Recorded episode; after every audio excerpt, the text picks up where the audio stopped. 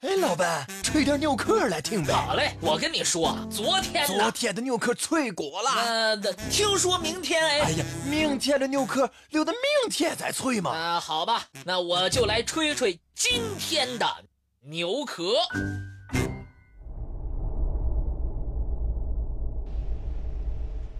在西班牙北部，有数个山洞，荒芜了数年。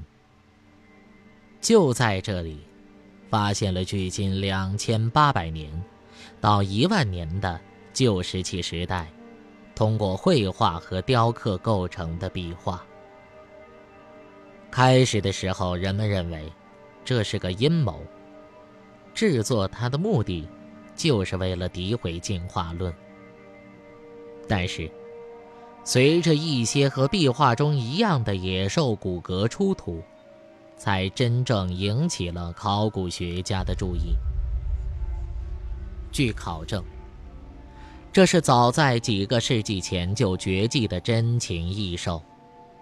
它们大多都生活在远古时代的欧洲。这些画，深藏在阔达却幽暗的洞穴里，非常像是教堂里的壁画。它们，有的在洞顶。有的在四壁，所以又被誉为史前艺术的西斯廷教堂。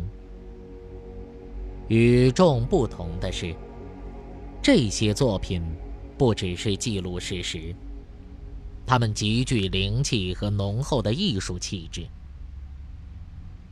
阿尔塔米拉的一个山洞的洞顶，长十八米，宽九米。上面有形象生动的动物十七只，神态各异的动物们，有的昂头长嘶，有的悠闲卧在地上，有的正烦躁地抓挠地面。还有一只动物被长枪刺中，它的神情哀伤而痛苦。在这些动物周围，守护的是一匹骏马。一只狼，一群野公猪和一头雌鹿。而在迷宫一样的洞穴里，壁画上的很多动物，是现代人没有见过的。除此之外，就是人类熟知的动物了，比如梅花鹿、仙鹤、马等等。从画中，我们能够有幸看出。如今已经是家畜的一些动物，当年野生时的勃勃雄姿。画面的精美和功力，就是在今天看来也是颇具艺术造诣的。让人不能明白的是，很多岩画中人物的穿着，居然和现代人相差无几。一九一二年。西南非洲纳米比亚的布兰德比格尔山上，有人发现了一幅珍贵的岩画。这是原始时代表现动物的壁画。其中，有一位白人贵妇，她身穿短袖套衫和下身紧绷的马裤，穿着便鞋，系着吊带袜，戴着手套。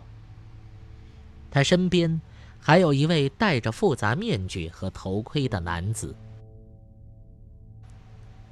法国卢萨克史前壁画，经过相关专家的反复验证，被确定为是真品。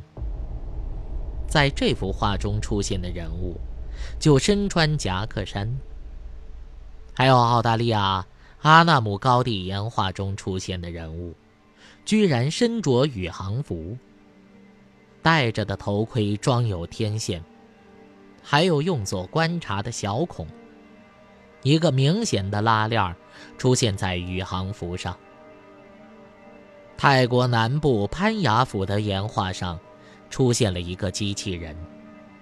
只见，他身着背带裤，头戴头盔，居然还带有呼吸过滤器和手电筒。像这样的实例还有很多，人们很疑惑，到底是现代人受到了某种神灵的启示而制作出这样的服饰，还是古代人当时就有了超凡的力量？在远古的蛮荒时代，就能够构想到这些在当时看起来不可思议的画卷呢？出现的种种让人不解的文明遗迹，绝对挑战了向前向上发展和进化的传统观点。一九七七年，雷内·诺尔伯根表示。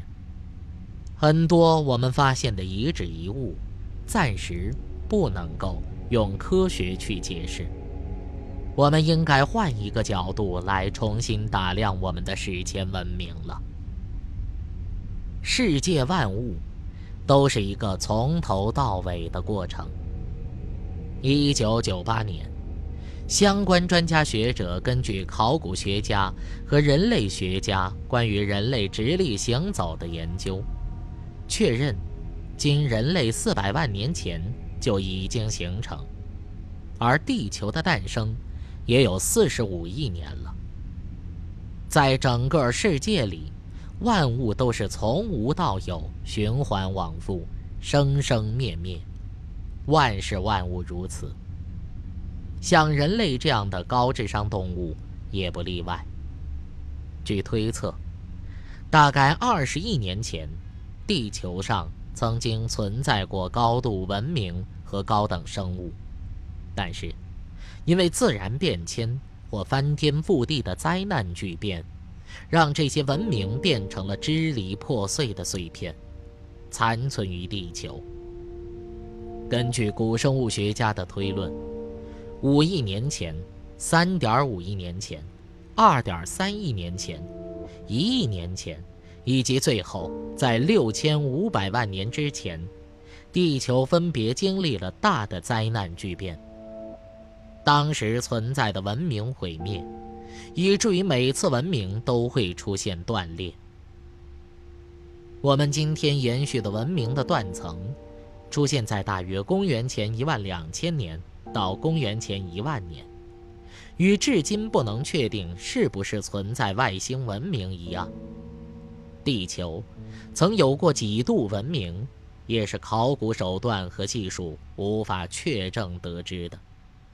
所以，各持己见的学者们争论不休，也是意料中的事儿。